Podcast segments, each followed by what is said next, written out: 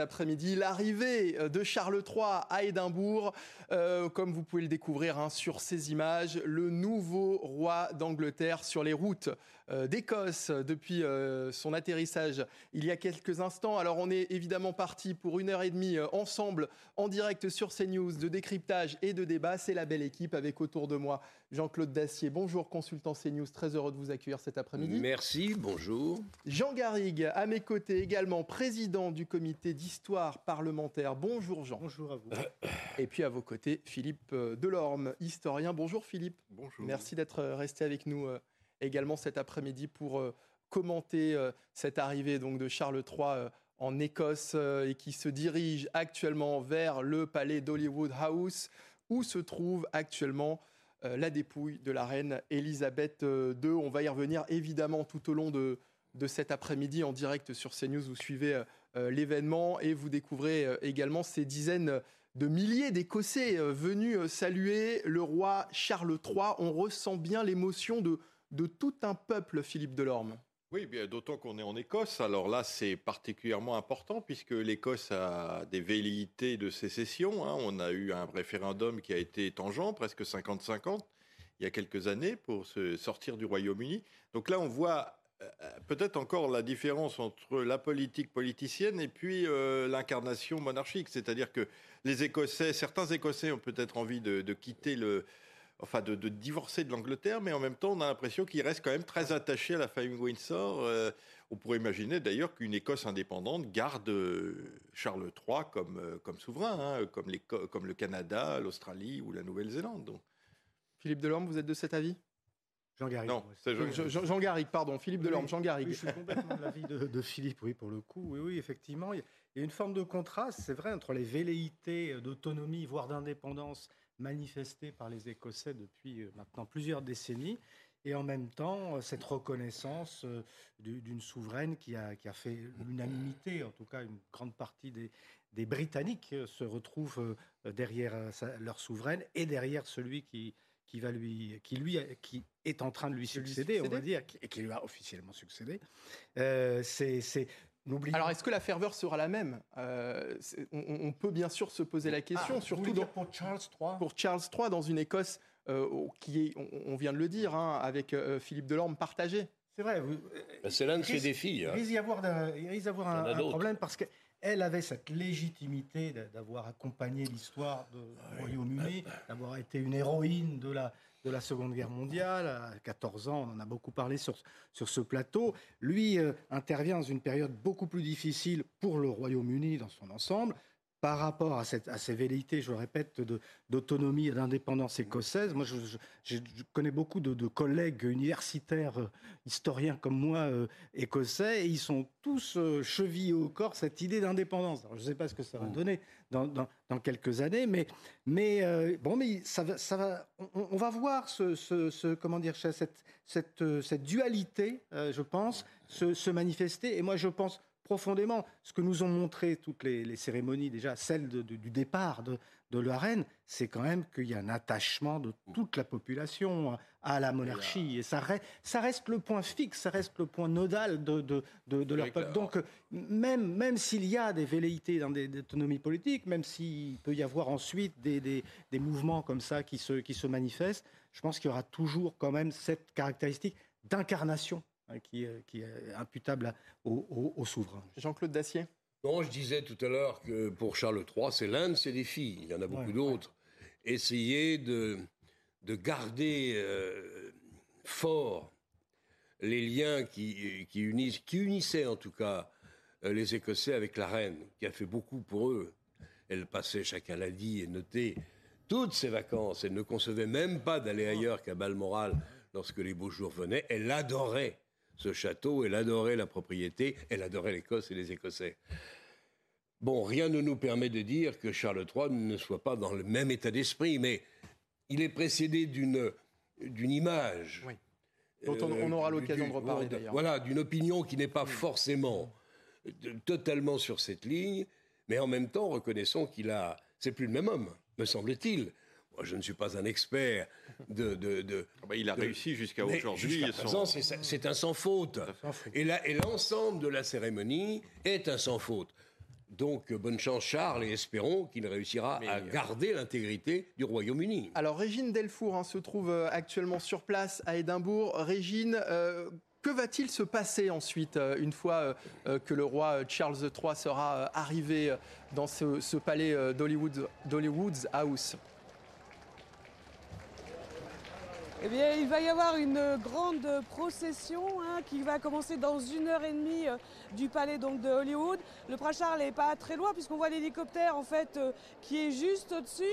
Il a la foule à applaudir. Alors il est, passé un véhicule mais je n'ai pas pu le, voir. Donc comme je vous le disais, la procession va commencer à 15h30 euh, heure française. Le roi Charles III et sa femme, la reine consort Camilla vont accompagner à pied le cercueil de la reine Elisabeth II. C'est un moment très attendu puisque ici c'est la première fois qu'on verra le roi Charles, le Charles comme, comme le roi, le nouveau roi ainsi que Camilla. Donc euh, tout le monde attend ce moment et puis évidemment de voir le cercueil de la reine. Ils vont l'accompagner à pied avec euh, des membres de la famille royale qui eux suivront en voiture. Vont l'accompagner jusqu'à cette cathédrale Saint-Gilles là devant laquelle je me trouve. Il y aura une messe qui sera célébrée à 16h en l'honneur de la reine Elisabeth II. Et à partir de 18h, c'est le moment que tout le monde attend. Le public pourra venir se recueillir devant la dépouille de la reine. le cercueil restera pendant 24 heures dans la cathédrale. Ensuite, euh, ce soir, il y aura une veillée funèbre en compagnie euh, donc du roi Charles et de plusieurs membres de la famille royale. Le cercueil partira donc demain euh, dans la journée euh, pour Londres avec la princesse Anne. Alors, Régine, comment est l'ambiance sur place? Est-ce que vous avez pu rencontrer des, des Écossais? Que vous ont-ils dit?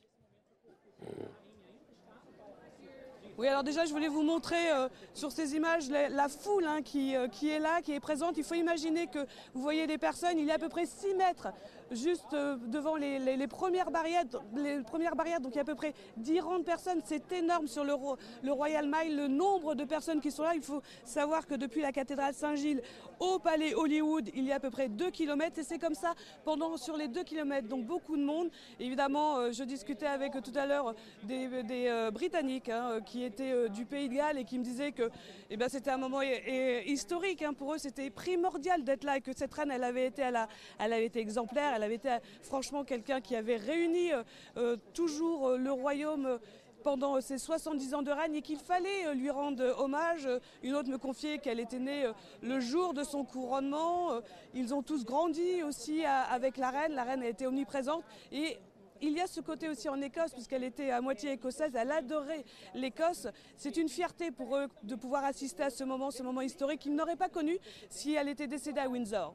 Merci beaucoup euh, Régine, vous restez bien sûr sur place. Les images sont signées Charles Baget euh, pour euh, CNews. Alors vient de le dire, Régine Delfour vient de nous le dire, beaucoup de monde, beaucoup d'émotions pour des gens qui pour la plupart d'entre eux, n'ont connu qu'Élisabeth II comme monarque. Euh, oui, 90% des Britanniques sont nés euh, sous Élisabeth II. Hein, euh. Non, mais c'est vrai que pour revenir à la question de l'Écosse, effectivement, elle est à moitié écossaise, mais l'autre moitié n'est pas anglaise. C'est-à-dire qu'elle est à moitié écossaise, à moitié allemande et, autres, et d'autres pays, parce que généalogiquement parlant, c'est une famille allemande, les Hanovre, qui est arrivée sur le, trône d'Angleterre. Alors pendant que, vous, pendant que vous parlez, hein, Philippe Delorme, on découvre hein, les images du roi Charles III qui fait son arrivée au palais d'Hollywood House. À l'instant même, on vient de le voir sortir euh, euh, de, la voiture. C'est un, un, moment évidemment très ô combien euh, important pour, pour le roi Charles III, cette, cette visite en, Écosse, Philippe Delorme. Bah, déjà, oui, bon, pour terminer sur le fait de la, voilà, de la, généalogie écossaise, mais ce, palais d'Hollywood, hein, ça veut dire la Sainte Croix d'ailleurs en scot, hein, qui est la langue originelle, enfin une des langues originelles de l'Écosse. Donc c'est parce qu'il y avait un monastère qui au XIIe siècle avait été créé là à la suite d'un miracle, d'une croix lumineuse qui était apparue dans les bois d'un cerf euh, au roi euh, David d'Écosse. Enfin voilà, c'est toute une légende. Donc c'est un lieu vraiment central de, la monarchie écossaise. Il y a d'ailleurs les ruines de ce monastère qui sont encore à côté euh, de ce palais. C'est le palais où, vécu les rois d'Écosse jusqu'en 1603, lorsque euh, l'Écosse, lorsque le roi d'Écosse, d'ailleurs Jacques VI, est devenu roi d'Angleterre. Hein, il faut voir que c'est plutôt dans l'autre sens que ça s'est passé. Ce sont les rois d'Écosse qui sont devenus rois d'Angleterre. Et donc, c'est vraiment le lieu, je dirais, c'est, le, c'est ce qui correspond peut-être à Buckingham ou à St. James euh, ou à Westminster à la fois. Euh, pour, c'est la résidence officielle de la famille royale en Voilà, et en plus, donc la reine y résidait officiellement pendant au moins une semaine par an, puisque en tant que, reine du Royaume-Uni, elle avait, comme, elle s'était donnée comme euh, nécessité en quelque sorte de devoir de, de, de, résider au moins une semaine par an dans ce, dans ce palais royal. Où d'ailleurs un roi de France a aussi résidé, puisque Charles X, en 1830, lorsqu'il a été chassé du pouvoir, a été accueilli par Georges III dans ce palais d'Hollywood pendant à peu près deux ans, avant d'aller en Autriche. Résidence officielle de la famille royale, résidence officielle de la, reine d'Angleterre, qui pourtant avait plutôt ses habitudes à, à, Balmoral, Jean Garrigue. Balmoral est un lieu très, très important, euh, très cher à la famille euh, euh, royale britannique. Et très cher à, la reine. Très cher à la reine et au roi, et, et, au prince Philippe, qui, adorait, cet endroit. je revoyais le, film de Queen, là, qui, raconte le moment de la, de la mort de, Lady Diana et, des, difficultés de, la couronne à, comment dirais-je, compatir avec leur peuple par rapport à cette disparition. Ça se passe à Balmoral, on voit des scènes où où la reine continue à vouloir chasser, à une sorte de vision avec un cerf, etc. Enfin, c'est un lieu très très important. C'est là aussi que euh, ils avaient en quelque sorte, je mets entre guillemets, bisuté Margaret Thatcher. Hmm. Elle était devenue première ministre. Il l'avait amenée là-bas et il l'avait euh, conduite à la chasse, mais elle n'avait pas de tenue de chasse. Alors il se moquait un peu de ses, de ses chaussures de ville. Donc c'est vraiment un lieu euh, emblématique parce que c'était un lieu où finalement euh, elle le disait, euh, elle était véritablement elle-même en communion avec la nature, elle se sentait euh, vraiment chez elle là-bas à Balmoral. Mais c'est un lieu qui remonte à, Victoria, hein, oui, je, termine juste parce que je vais laisser Philippe, mais, mais pour, pour Charles, il y a aussi un, un lien, je dirais, personnel, alors pas avec Balmoral, mais il a été en pension dans le nord-est de, l'Écosse, oui, dans une bien sûr, qu'il a vécu comme une prison. oui, c'est pas un, Je ne sais pas s'il a le même rapport. C'était le prince Philippe qui avait souhaité l'envoyer là-bas, parce, que le prince Philippe avait, été, en pension, euh, et qui lui, en revanche, avait vécu de très belles années là-bas, visiblement. Mais pour Charles, c'est moins, c'est moins. C'est un Gordon Gordon Stoud. Oui, euh, non, et Balmoral, c'est vrai que c'est une résidence depuis Victoria, hein, puisque c'est Victoria et Albert, son mari, qui avaient, qui avaient qui était tombé amoureux finalement de ce, domaine, hein, et qui c'est donc c'est vraiment une histoire d'amour euh, entre l'Écosse et la, famille royale avec Balmoral. Alors vous voyez, vous apercevez sur ces images hein, le, nouveau roi d'Angleterre à la rencontre euh, des Écossais qui sont venus euh, nombreux le saluer cet après-midi. Le nouveau roi Charles III qu'on a longtemps considéré comme le prince mal aimé aussi, Philippe Delorme. Oui, alors mal aimé parce que, vous savez, dans, la famille royale, la reine... Mal, aimé, mal compris peut-être. Mal compris, mais parce que c'est en fait, il avait été placé sous la direction de son père. Hein. Dans la famille royale, au moment du mariage, la mère avait décidé de, d'avoir, de porter la couronne et lui, de, en quelque sorte, Philippe, de porter la culotte et de, d'élever les enfants. Donc, euh, effectivement, Philippe a eu à subir, euh, non, pardon, euh, Charles a eu à subir le côté un peu un peu germanique de son père, hein, qui voulait lui donner une éducation extrêmement euh, virile, euh, se lever à 5 heures du matin, euh, douche froide, 5 km en courant autour du, domaine, etc. Ce qui ne correspondait pas du tout, effectivement, à la, je dirais, à la sensibilité un peu artistique de, Charles. Et donc, il a, eu, il a mis très longtemps à, à s'imposer finalement. Mais finalement, on se rend compte que c'est un homme qui a imposé ce qu'il voulait, puisque on l'avait marié plus ou moins contre son gré à, Diana, et finalement, il a quand même réussi à imposer la femme qu'il aimait. Euh, il avait des idées sur l'écologie, sur euh, l'architecture, sur l'urbanisme. Bah, il en a quand même parlé, il les a quand même exprimés, il les a quand même euh, imposés d'une certaine manière. Donc, il faut se méfier du côté un peu benet et un peu effacé du personnage. Sur l'environnement, on peut même risquer l'idée qu'il a été précurseur. Absolument. Ça fait 30 ans peut-être qu'il a une passion euh, pour les plantes, pour les arbres. Mhm. On disait qu'il parlait même aux plantes en étant convaincu qu'elles lui répondaient. C'est quelque chose qui est un, phénomène qui se répand. Et aujourd'hui, il y a un livre fameux et il y a beaucoup de gens qui disent ah on peut risquer peut-être de parler aux arbres et ils vous répondent. Et alors plus compliqué peut-être c'est son choix des médecines douces. Oui. Donc là, il a été critiqué peut-être un petit peu plus euh, sévèrement, dénonçant l'homéopathie, etc., etc. Les recherches aussi scientifiques sur les nanotechnologies, c'est-à-dire le, minuscule, l'infiniment petit, ne lui ont pas valu que des amis. Et puis vous avez raison, sur l'architecture, hum. il se risquait à envoyer des petites notes, des, des, petites notes ou des mails aux architectes ou autres. Ça ne lui a pas non plus fait que des amis. Bon, c'est la réputation qu'il s'est forgée en, disant voilà, je, fais partie de mon époque et je dis ce que je pense. Je dirais que oui, c'est vrai qu'aujourd'hui, il pourra continuer à, professer ses idées ah parce que ce sont des idées qui sont devenues presque des dogmes religieux.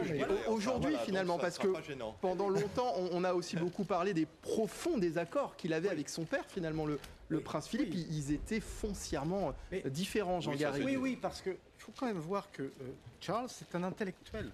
C'est le seul roi d'ailleurs qui a été à l'école, les autres ont élevés par les précepteurs.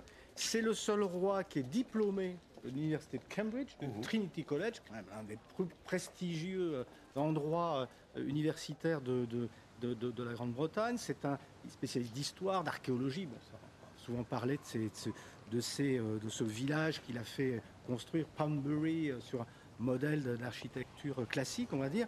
Non, c'est véritablement intellectuel. Son père était plus quelqu'un qui n'était pas idiot, loin de là, qui, avait une culture, mais qui, était plus physique, qui était plus dans le, dans le défi physique, dans la, dans la, qui était un marin, qui était voilà.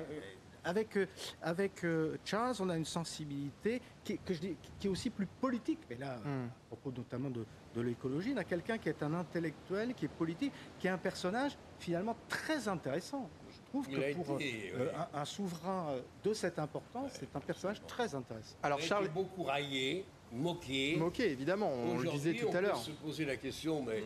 euh, c'est vous que j'interroge. Est-ce qu'il n'est pas, il n'a pas déjà commencé avec succès, à retourner complètement son ah, oui, oui, Alors, la manière dont il parle, très serein. Charles III qui a pris justement la parole ce matin à la cité de Westminster devant le Parlement. Florian Tardy, vous êtes à Londres avec Antoine Estève. Vous avez bien sûr suivi le discours du nouveau roi, du nouveau roi d'Angleterre. Oui, tout à fait. Ce n'était pas la première fois euh, que Charles se rendait euh, ici au Parlement euh, britannique. Il avait fait ces derniers mois et notamment en mai dernier, lors de l'ouverture de la session parlementaire, il avait remplacé sa mère, la reine, durant ce moment important qu'est l'ouverture de cette session parlementaire. Mais il était encore prince de Galles, héritier de la couronne. Là, c'était la première fois qu'il se rendait ici au sein du Parlement britannique en tant que nouveau roi. Les deux représentants des deux chambres du Parlement lui ont rendu hommage dans un premier temps, ont euh, exprimé leurs condoléances suite au décès euh, de la reine mère et ensuite leur ont, lui ont prêté euh, allégeance. C'est ensuite que le nouveau roi d'Angleterre s'est exprimé ici dans la plus grande salle du Parlement britannique, la plus grande et la plus vieille salle du Parlement puisque cette dernière date du XIe siècle.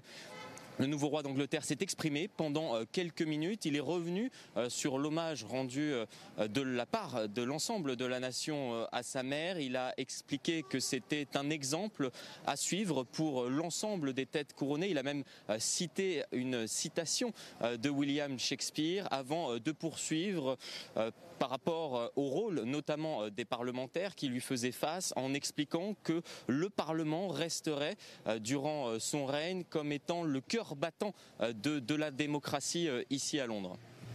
Merci beaucoup Florian Tardif en direct de Londres avec Antoine Estève et Charles III, donc le nouveau roi d'Angleterre qui arrive au palais d'Hollywood où se trouve actuellement hein, le cercueil, la dépouille euh, de sa mère, la reine Elisabeth euh, II. Euh, Florian évoquait le discours de ce matin au, Parlement avec des mots très forts, des mots très beaux. Je ne peux que ressentir le poids de, de, l'histoire, Philippe Delorme. Oui, oui. Non, mais pour rebondir sur ce que vous disiez, sur l'image qu'il a su se forger et, et, reconquérir en quelque sorte. Mais c'est toute la famille royale qui, à partir de la, la mort de, Diana en 97 va reconquérir son image, hein, euh, et avec d'une manière très moderne, hein, avec des, communicants, etc. Et Charles, lui, va être vraiment exemplaire parce que euh, il était donc euh, le dernier des derniers. Il avait une maîtresse qui était honnie par la terre entière. Et puis en 2005, il l'épouse. Et puis maintenant, 17 ans plus tard, elle est considérée comme la reine euh, légitime et plus personne ne, la remet en cause. Donc vraiment, il y a de sa part quelque chose de merveilleux au niveau de la au moins de la communication. Et on peut imaginer que ben, tout ce qu'il a fait depuis huit jours, enfin depuis quatre jours ou cinq jours, est déjà très calculé et on voit qu'il n'a fait aucune erreur, hein. aussi bien les bains de foule que les, discours, enfin tout est parfaitement huilé. Hein.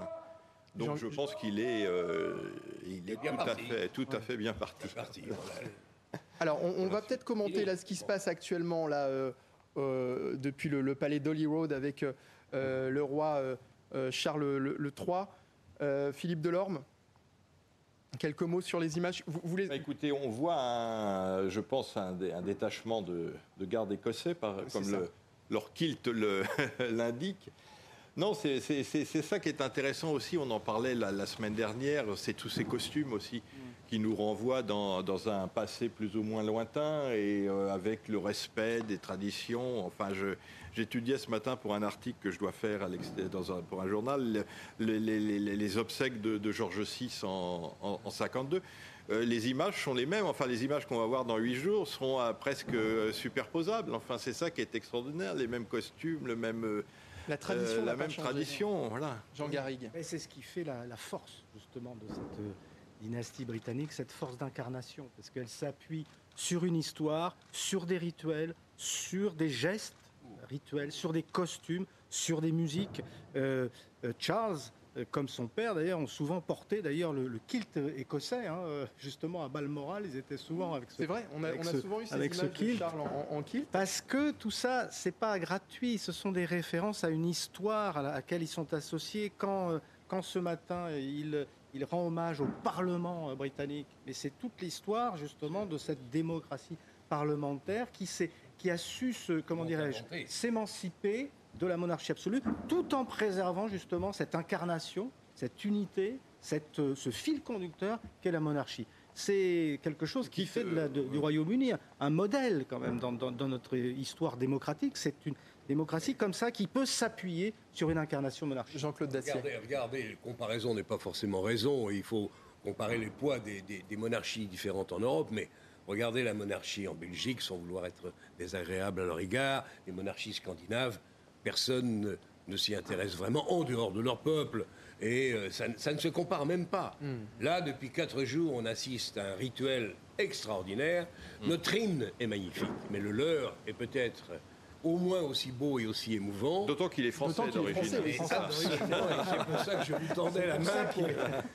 Voilà, c'est exceptionnel. Et il n'y a pas une fausse note non, mais je pense que vous, êtes peut-être un peu dur vis-à-vis des monarchies européennes parce qu'elles rendent, elles rendent le même service à leur peuple que les Anglais. Alors, je de manière plus... impact en Europe ou dans ah, bah, plus discrètement, mais, euh, mais c'est vrai que... C'est vrai que la, question est intéressante. Pour quelle raison? Pourquoi est-ce que la monarchie britannique passionne le, monde à ce point D'ailleurs, parce que jusque dans les années 50, la, Grande-Bretagne était le, pays le plus important du monde. Donc, euh, effectivement, on a gardé ça. On a gardé l'image de Victoria aussi, qui a été, je dirais, l'Élisabeth II du 19e siècle, d'une certaine manière. On a eu deux grandes reines. Finalement, la monarchie britannique est très matriarcale, parce qu'on a eu Victoria. Ensuite, on a eu, euh, avec les rois euh, Édouard, Édouard VII et, Édouard, et, et Georges V, finalement, des personnes effacé, mais qui avait des reines derrière, qui étaient la reine Mary, etc., qui était assez forte. Après, on a eu la, Queen Mum, hein, la, reine mère, qui était la, mère d'Élisabeth, qui était quelqu'un de aussi qui, a tenu à, bras le corps la monarchie pendant le 20 euh, pendant la guerre. Hein. Donc c'est finalement des femmes des femmes fortes qui. Alors, évidemment, si on peut remonter à Élisabeth Ier, mais disons que pour, entre le 20e et le 19e siècle, c'est vraiment des femmes qui ont tenu. Alors là, on passe dans une, une période masculine. Alors, est-ce que ça va être aussi, aussi fécond Alors, un rayonnement, on le disait, rayonnement mondial, hein, cette monarchie euh, britannique, et puis un attachement euh, particulier pour nous en tant que Français. On disait à l'instant que, l'hymne national britannique avait été euh, composé par Jean-Baptiste Lully. Voilà, c'est Lully qui, alors je ne sais plus à quelle époque, au moment en tout cas où Louis XIV souffrait d'une fistule anale, qui n'a rien de très poétique, en tout cas il avait été opéré c'était une opération à l'époque très difficile, très douloureuse, très risquée, etc. Et on avait voulu mettre en, musique une sorte de prière hein, qui avait été composée par je ne sais plus quelle religieuse. Et donc Lully avait créé cette euh, que Dieu sauve le roi, que Dieu garde le roi, le protège, etc. Donc que Dieu sauve le roi, c'est que Dieu sauve Louis XIV alors. Voilà, en l'occurrence Louis XIV. Hein. et ensuite, d'ailleurs, cette musique a été reprise alors donc par les Anglais euh, via euh, les, Jacobites, donc qui étaient réfugiés en France au, XVIIIe siècle. Et puis ensuite, ça a été même en Allemagne, puisque je crois qu'en Autriche, on chantait aussi la même chose avec des paroles évidemment allemandes. Euh, donc c'est un, un, hymne qui a, qui a essaimé. Et on sait pourquoi les Anglais ont... Oui, bah alors donc c'est ensuite lorsqu'il y a eu... parce qu'il y a eu plusieurs révolutions en Angleterre. Hein. D'abord on a coupé la tête de Charles Ier en, 1649. Après il y a eu une seconde révolution qu'on appelle la Glorieuse Révolution euh, à la fin du XVIIe siècle. Et donc à ce moment-là, eh bien le prétendant qui avait été évincé est venu se réfugier en France. Et c'est à ce moment-là que les partisans donc, de ce Jacques II d'Angleterre, qui avait été jetés dehors, euh, se sont appropriés cet hymne qui ensuite a repassé euh, la Manche euh, au siècle suivant. Donc, oui. c'est un échange de bons procédés. Jean Garrigue. Il ne faudrait pas que le prénom Charles soit, comment dirais-je, porte son, son, son aura négative sur Charles III, parce que Charles Ier s'est fait, fait couper la tête. Et puis euh, son successeur, euh, Charles II, euh, lui, il est resté pendant 20 ans sans pouvoir régner. Et c'est pour ça qu'il y a encore quelques jours, on était nombreux à penser qu'il allait avoir un autre nom. Charles II est revenu dans les wagons de la France, on pourrait dire. Et puis il y a eu, il y a eu l'incendie de Londres, il y a eu une peste aussi, enfin, je sais plus quoi, enfin une grande épidémie. Et puis ensuite, son frère, donc Jacques II, est arrivé au pouvoir. Il était un peu trop catholique pour les Anglais, donc il s'est fait euh, débarquer. Donc effectivement, c'est pas des souvenirs, très, euh, très, grands. Il a fait comme sa mère, au fond, qui avait gardé son, prénom. Oui, bah, 73 ans, changer de prénom à 73 ans, c'est difficile. Euh, et là, il a, je ne sais pas s'il a voulu faire comme sa mère, en tout cas, il l'a fait. Il a gardé son, prénom. Moi, je voudrais dire un petit mot peut-être sur le référendum. Aura-t-il lieu? Je n'en sais rien. Mais c'est vrai que le Brexit secoue beaucoup le Royaume-Uni. Euh, il y a beaucoup d'Écossais qui sont tentés de, faire un nouveau référendum. Pour Ils sont très partisans de l'Europe, euh, ce qui n'est pas tout à fait la même chose en Angleterre. C'était quelle année le premier référendum? 94 ou je ne sais plus très bien? Oh non, c'est plus récent que plus ça. Récent que ça. Euh, ça, a été, ça a été perdu, mais de justesse pour les indépendantistes. En même temps, les indépendantistes ne peuvent pas se permettre un deuxième échec. S'il a lieu, parce qu'il n'est pas dit il n'est pas dit que le Premier ministre ou la Première ministre aujourd'hui autorise ce deuxième référendum. Mais c'est un point d'interrogation néanmoins sur le début de cette, de cette monarchie. Je pense que l'Écosse était viable. Enfin, je pense qu'ils ont rêvé d'indépendance lorsqu'ils avaient le pétrole de la mer du Nord. Euh, aujourd'hui, euh, l'Écosse toute seule, euh, même raccrochée à l'Europe, qui est quand même pas mal composée de bras cassés actuellement, on ne voit pas très bien à quoi ça leur servirait. C'est pour ça qu'il n'est pas fait le référendum. D'autant qu'ils ont déjà une autonomie quand même assez forte. Il y a un Parlement écossais, des institutions écossaises. Donc, bon. Et pas sûr qu'il va y aller jusqu'à l'indépendance. Au vu de ce qu'on voit actuellement, je pense que même s'il y avait une indépendance, il garderait quand même le lien en union personnelle avec la famille oui. Windsor. Bah oui. oui, parce qu'on sent effectivement la, ferveur, l'émotion de, tout ce peuple écossais euh, pour euh, leur, euh, leur reine défunte Élisabeth II et, pour, pour toute la famille royale et notamment donc son successeur, le nouveau roi d'Angleterre. Voilà ces images à l'intérieur donc euh, du, palais euh, d'Holyrood, de la cathédrale. Euh, je pense. De la, de la cathédrale Saint-Gilles, pardon, où la reine, la dépouille de la reine Elisabeth II est attendue donc en fin d'après-midi. La procession doit démarrer aux alentours de, de, 15h30 heure française et doit rejoindre donc cette cathédrale Saint-Gilles. Les funérailles de la monarque euh, auront lieu lundi 19 septembre à l'abbaye de Westminster, à Londres. Euh, des dignitaires du monde entier euh, y, sont attendus. D'ailleurs, est-ce qu'on sait d'ores et déjà qui sera présent, Philippe Delorme? Oh, je pense qu'on peut simplement dire qu'il ne le sera pas, c'est-à-dire Vladimir Poutine est probablement le président de Corée du Nord, sans doute tous les autres. va venir ou pas? Probablement, oui, il y aura au moins un vice-premier ministre. le grand patron chinois va venir ou pas? Je ne sais pas. Il y aura certainement un représentant. Il y aura au moins un vice-premier ministre. il y aura un représentant, sans aucun doute. Vice-président ou quelque chose comme ça. Vladimir Poutine qui a marqué effectivement son soutien au peuple britannique et à la famille royale, euh, qui ne sera pas présent. Il a dit que l'option était inenvisagée. Mais il y aura sans doute l'ambassadeur de Russie, puisque a priori on n'a pas rompu, enfin je ne pense pas que l'Angleterre ait rompu ses liens diplomatiques avec, bien sûr avec la Russie. Il paraîtrait, selon des documents du, ministère des Affaires étrangères britannique, que les, dirigeants du monde entier ont été priés euh, d'éviter euh, les jets privés pour se rendre au Royaume-Uni à l'occasion des, funérailles d'Elisabeth II. Euh, le jour des funérailles, pour des raisons de sécurité et en raison des perturbations de la circulation, les dirigeants n'auront pas le droit de se déplacer en voiture privée, mais des bus seront mis à leur disposition. Oui, mais ça avait été déjà comme ça pour les précédentes cérémonies, je crois, pour les, les obsèques de on fait comme ça maintenant. Jean-Claude Dacier, c'est aussi. compris en 2015. La sécurité, Jean-Claude Dacier, c'est une façon aussi d'éviter les polémiques, peut-être? Je ne crois pas. Je pense qu'il y a vraiment un problème de sécurité qui potentiellement se pose. Et je pense qu'en France aussi, il y a eu, au moment des attentats, de 2015, il y a eu, euh, on a transporté toutes ces excellences dans un autobus, dans un autocar. Et ils vont faire la même chose là. Maintenant qu'il n'y ait pas de jet privé, je ne vois pas comment les chefs d'État pourraient venir s'ils ne prennent pas un jet privé. Ça parce que là, en revanche, pour les enfin, tout ça est un peu ridicule. Je pense que les jets privés vont se poser à Paris, qui prendront ensuite le, le, ah, ça, le TGV. Ah, ça, j'y avais pas pensé. Pourquoi pas Oh, c'est probable de faire comme ça. Ça pose des problèmes de sécurité énormes. Parce que vous mettez tous les chefs d'État dans des bus ou dans un Eurostar. Oui, oui c'est pas ça. Non, mais c'est. Tout ça, c'est comme le, le, le, le, coup, le, coup, des obsèques. J'entendais l'autre jour, avant-hier ou hier, euh, une polémique sur les obsèques vont coûter ci ou ça. Mais d'abord, euh, une élection présidentielle, ça coûte très cher aussi, et ça ne rapporte rien. Or là, ces obsèques vont rapporter énormément. Alors il ne faut pas être mercantile, mais il va y avoir beaucoup de ah touristes, il va y avoir les hôtels vont être pleins, les, les, les, les, merchandising. On va vendre des, des, des, des tasses à la figie de la reine, des des, cartes postales souvenirs. Enfin, tout ça va rapporter au moins 5 ou 6 fois plus que ça ne coûtera. Alors, on va retrouver Régine Delfour qui se trouve toujours euh, à Édimbourg en compagnie euh, de Charles Baget. Euh, Régine, la procession doit démarrer à 15h30. Hein. la dépouille de la reine Elisabeth II va partir donc à partir de 15h30 heure française du palais d'Holyrood direction la cathédrale Saint-Gilles. Comment ça va se dérouler concrètement? Oui, alors c'est dans une heure, hein, Michael, que cette procession va débuter. Et alors euh, le, grand moment, évidemment, c'est de voir euh, le roi Charles III et la reine consort euh, Camilla qui vont accompagner à pied le cercueil de la reine Elisabeth II. La famille royale, les autres membres de la famille royale suivront en voiture. Ils vont donc le, palais Hollywood, Hollywood, qui est juste en bas. Là, il est à peine 2 km. Donc euh, ils vont remonter euh, le Royal Mile, c'est cette grande avenue qui mène donc du palais à la cathédrale Saint-Gilles. Il y a sur cette avenue énormément de monde. Là on est on est, plusieurs centaines de milliers de personnes qui sont ici. Donc la messe, euh, une messe va donc être célébrée en l'honneur de la reine à 16h heure française. Et le grand temps fort évidemment aussi, c'est pour, toutes les personnes qui sont là, c'est à 18h, puisqu'à 18h, ils pourront venir se recueillir devant la dépouille de la reine. Ensuite, le cercueil de la reine restera 24 heures dans cette cathédrale.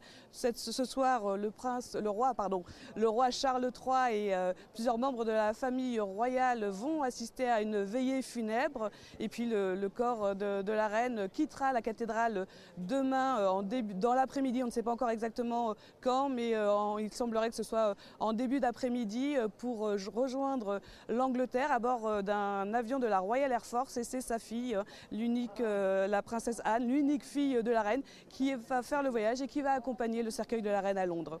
Alors Régine, on l'évoquait hein, sur ce plateau, cette journée est ô combien importante hein, pour euh, le nouveau roi d'Angleterre. Ce déplacement euh, en, Écosse a aussi quelque chose de fort et de symbolique. Oui, euh, c'est extrêmement symbolique. Et tout à l'heure, en fait, il est passé à 14 heures.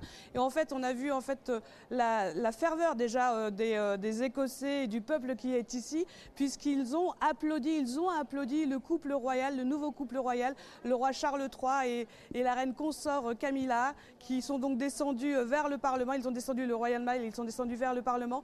Donc il y a cette ferveur. évidemment, le, fait de voir le roi Charles III et la reine consort Camilla accompagner à pied le cercueil de la reine Elisabeth est quelque chose de très fort. C'est un symbole, c'est le, le, premier euh, déplacement euh, en Écosse euh, du roi et c'est quelque chose de très très fort. Merci beaucoup Régine Delfour. Hein. les images sont signées Charles Baget pour CNews.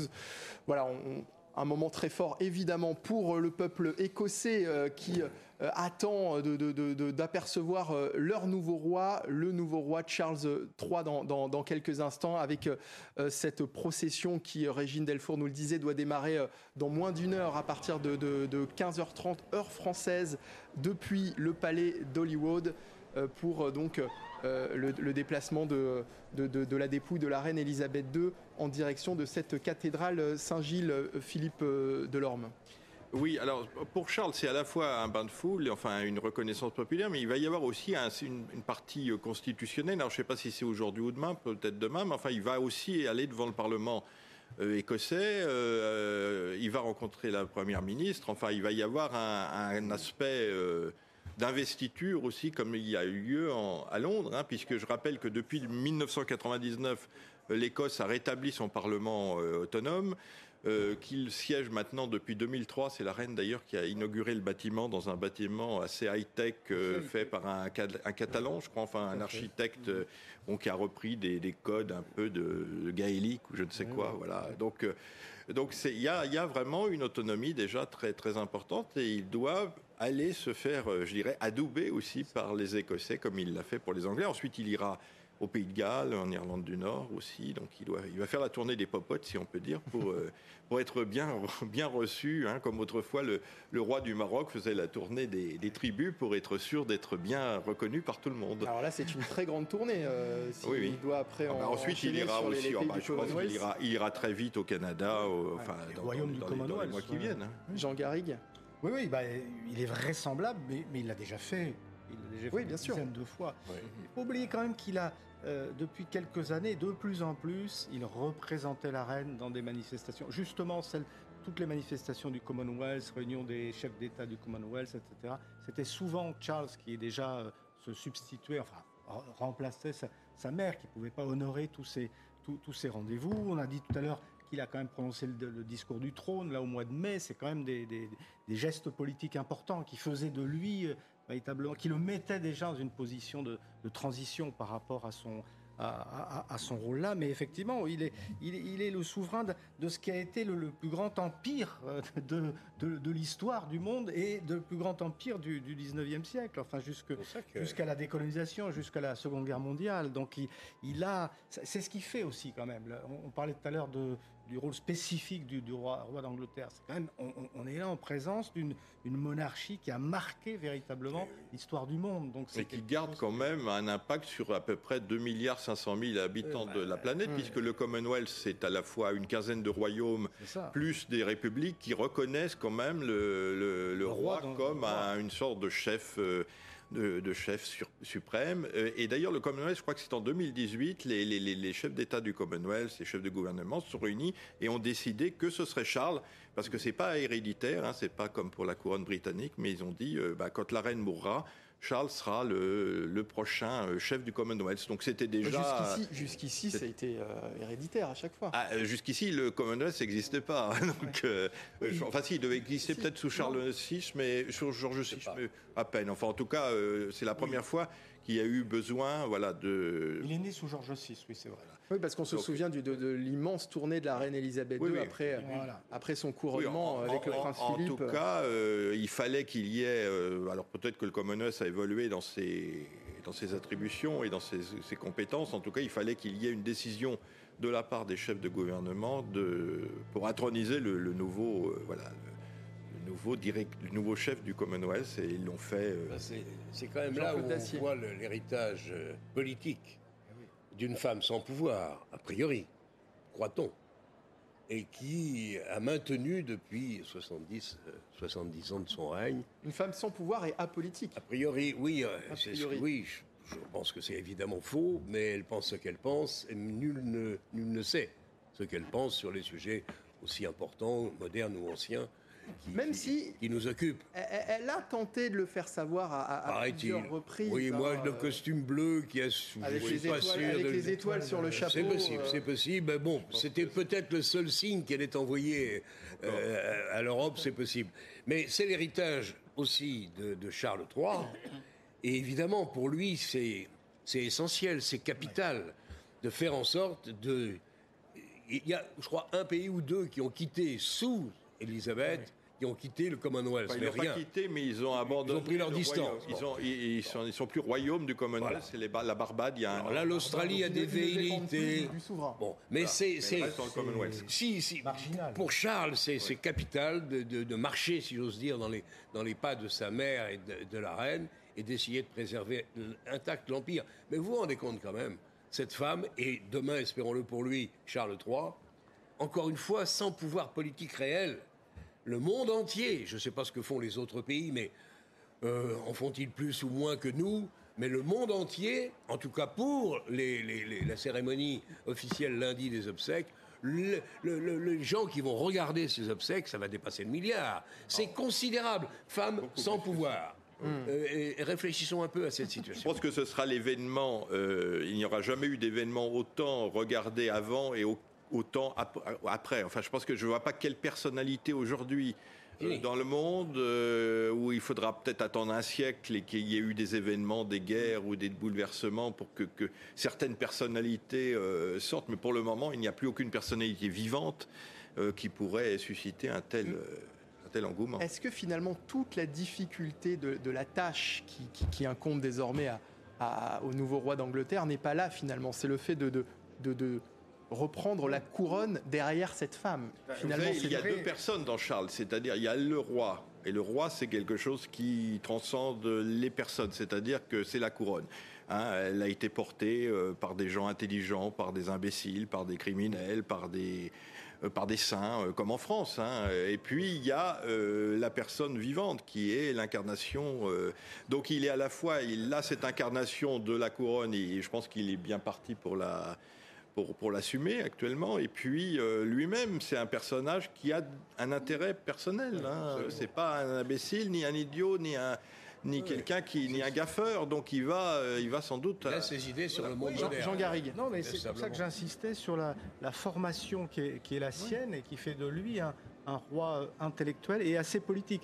Euh, au passage, c'est aussi lui le premier qui a été admis il y a quelques années par le Conseil des ministres à assister à une séance du cabinet. C'est quelque chose qui n'avait jamais existé auparavant il a pu, euh, ce, qui prouve bien aussi qu'il euh, s'intéresse à ces questions, qu'il est très au fait des questions politiques et, institutionnelles. Un exemple seulement.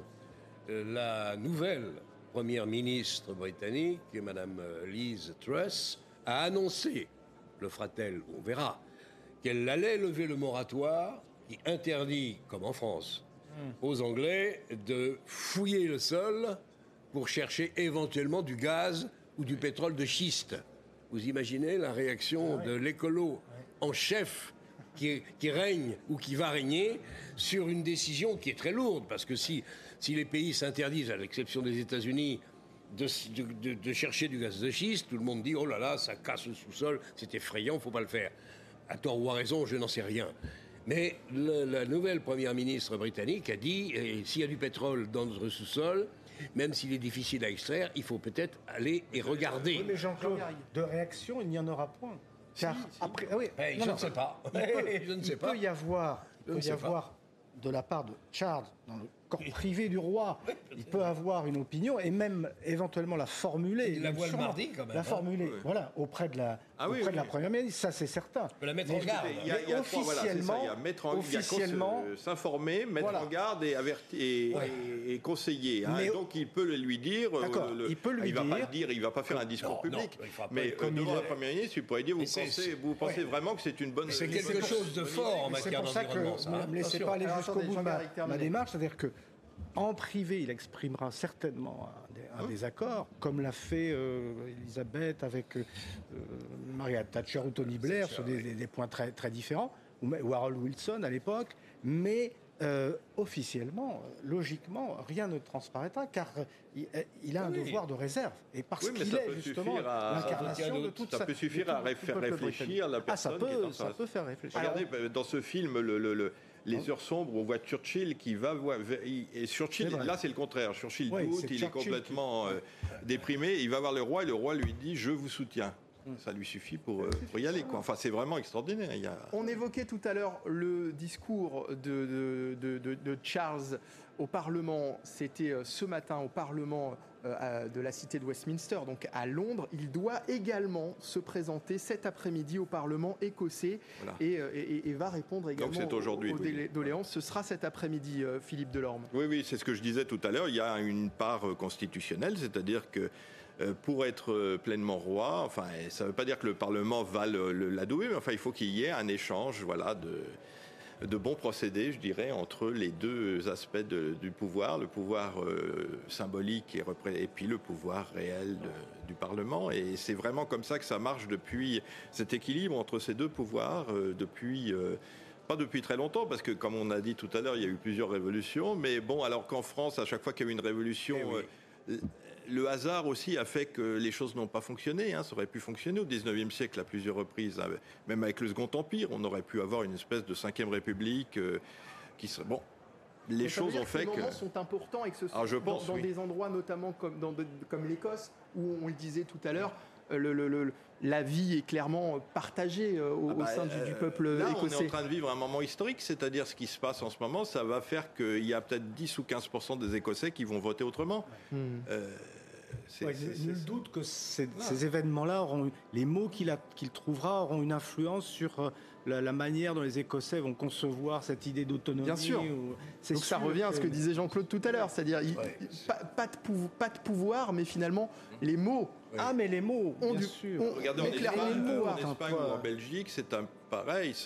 Sans le roi, euh, la, Catalogne serait indépendante, là, mm. depuis pas mal de temps. Et puis en Belgique, il y aurait une Wallonie euh, peut-être attachée à la France, et puis une Flandre euh, attachée mm. à je ne sais quoi, peut-être. Cet équilibre qui régit les relations entre le pouvoir symbolique et le pouvoir politique est quand même assez exemplaire au sein du Royaume-Uni. C'est même assez fantastique vu la dureté des temps, là on voit bien que ça se coud quand même, hein c'est pas simple. Mais malgré tout, l'équilibre, j'espère, enfin en tout cas se maintient. On est en France euh, loin de compte. Et c'est un peu dommage parce que quand vous naviguez par gros temps, il vaut mieux euh, essayer d'avoir le, maximum de monde dans la barque et pas la moitié qui sont à côté Pourquoi est-ce qu'une qui rament à côté. Pourquoi est-ce qu'une monarchie constitutionnelle comme celle-ci, un équilibre, l'équilibre dont vous parlez à l'instant, Jean-Claude Dacier, n'aurait pas pu finalement. Euh, euh, mais parce qu'en France, vivre aussi longtemps. En réalité, Jean Garrigue. C'est ce que le, général de Gaulle souhaitait avec les institutions de la Ve République. Il voulait finalement un monarque républicain.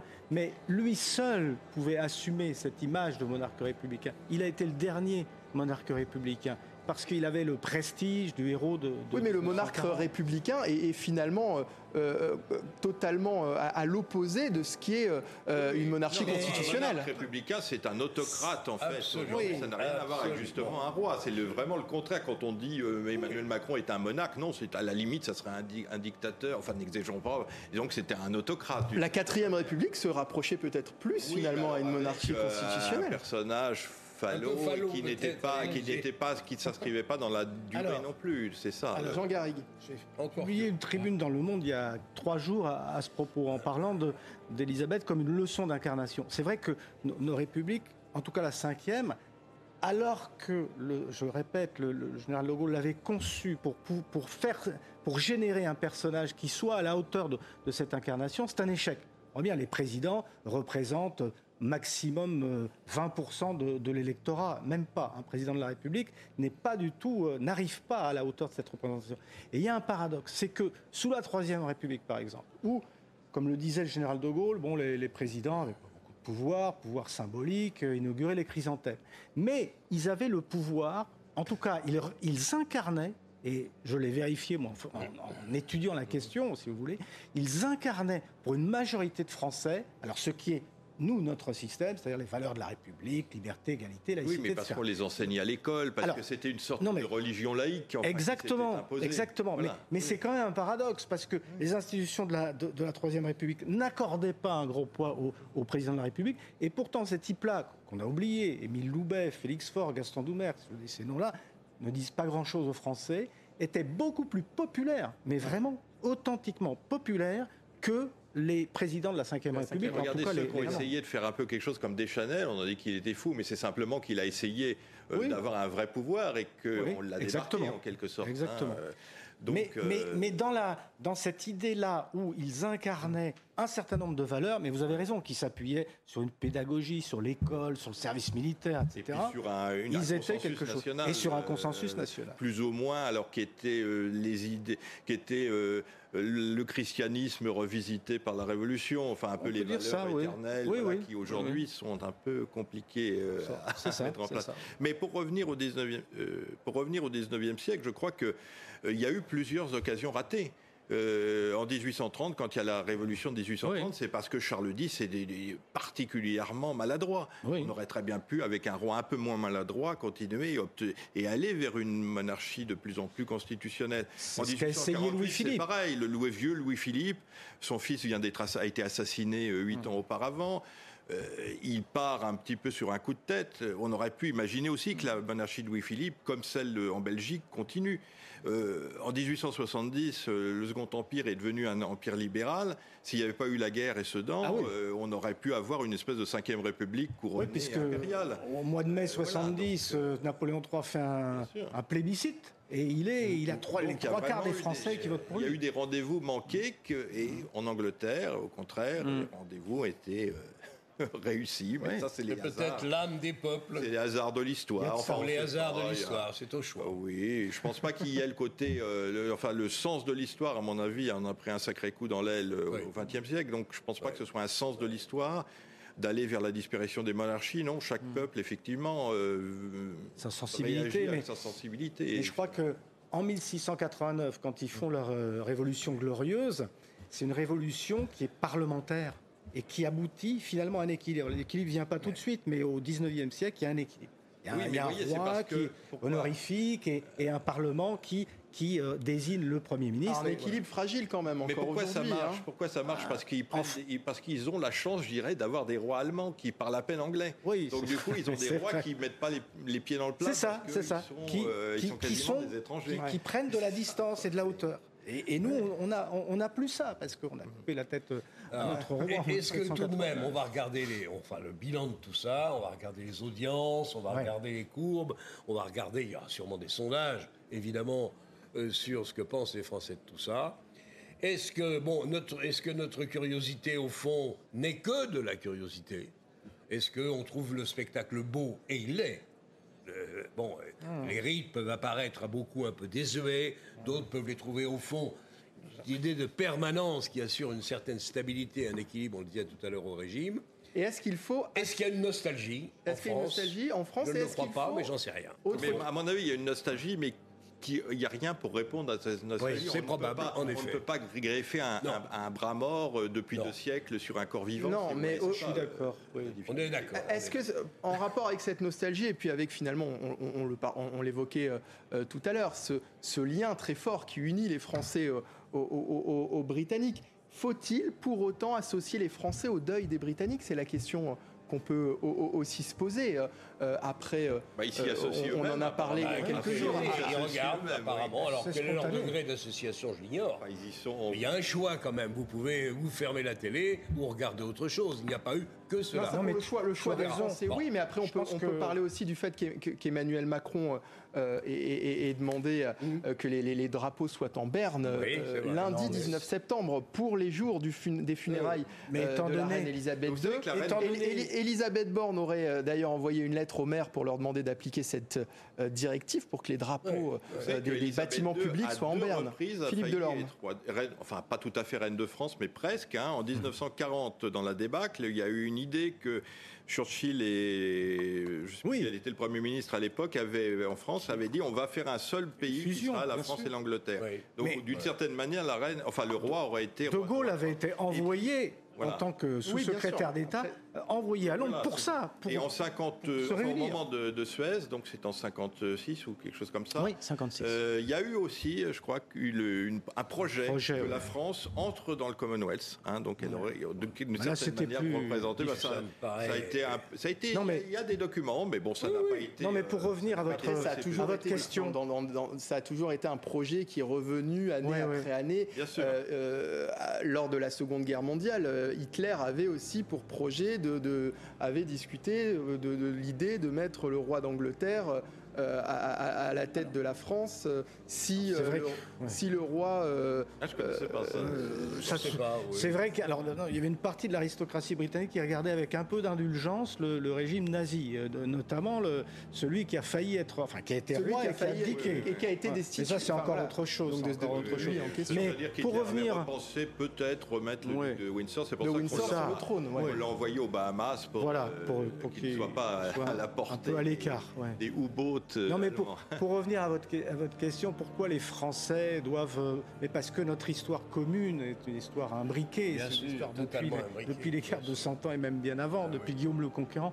Donc c'est impensable que, que, les Français ne s'intéressent pas. Et je pense qu'il n'y a pas que l'effet. Tu, tu, as raison. Il y a l'effet euh, euh, rituel, l'effet, euh, comme dirait, de cette nostalgie d'une époque révolue, etc. Mais, mais, mais c'est aussi parce que les Français sentent la force de, ce, de cette incarnation monarchique, de ce système. c'est vrai que la, France et l'Angleterre, on aurait pu imaginer, parce que je ne crois pas qu'il que les pays soient inscrits euh, dans l'éternité de la, la France, l'Hexagone n'est pas inscrit dans l'éternité des temps. Et euh, en fait, euh, au moment de la, de, la, de la guerre de Cent Ans, il y avait eu l'idée de faire un royaume qui aurait été de l'Angleterre jusqu'à jusqu'aux Pyrénées, hein, et qui aurait été un royaume ouvert d'ailleurs sur le, sur, sur le grand large et qui aurait conquis, conquis le monde encore beaucoup plus peut-être que, donc voilà, il y a eu des possibilités de d'autres découpages européens qui auraient pu fonctionner. Hein, euh, donc c'est vrai qu'on a toujours été très liés à l'Angleterre. Très liés, à l'Angleterre. Mais pour revenir à ma, question d'origine, euh, vouloir, pour le coup, euh, que les drapeaux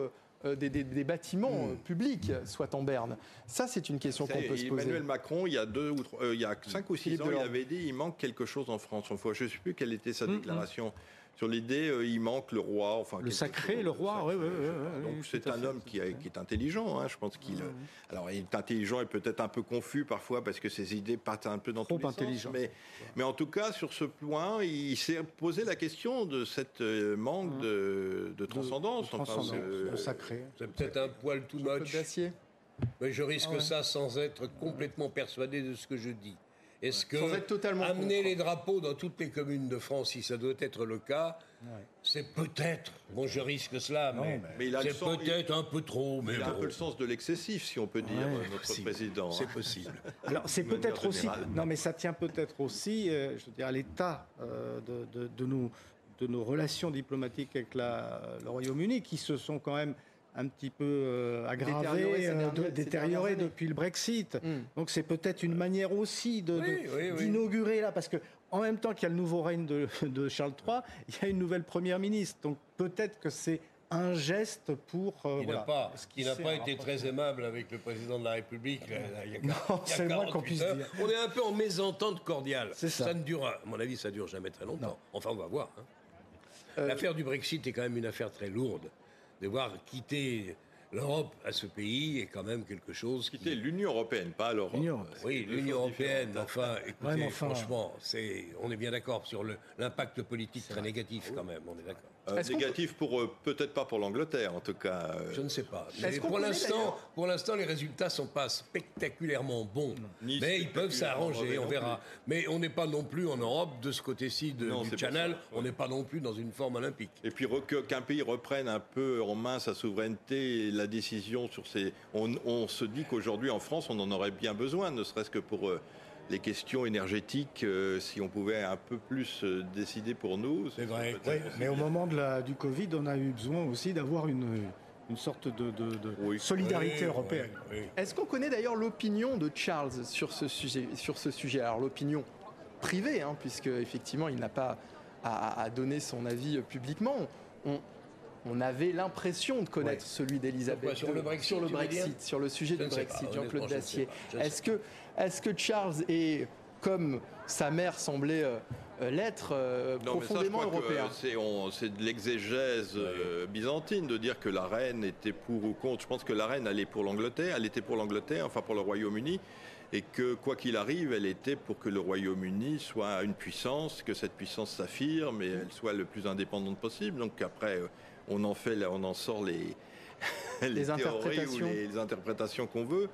Voilà, c'était, elle était l'Angleterre incarnée d'une certaine manière. Donc après ça, c'est le drame d'un référendum qui n'est peut-être pas, mais là on s'égare peut-être un peu et c'est de ma faute, n'est pas toujours l'outil démocratique imparable tel qu'on le décrit parfois. Toujours des On dit, je ne sais pas si c'est vrai, mais on dit que si les Anglais devaient revoter aujourd'hui, le résultat serait peut-être pas le même. Ça en dit long sur l'histoire et sur des décisions aussi lourdes que celle-là. Mais j'en sais rien, on verra bien. C'est fait, c'est fait maintenant. Ils sont entrés par un référendum aussi, donc. Oui.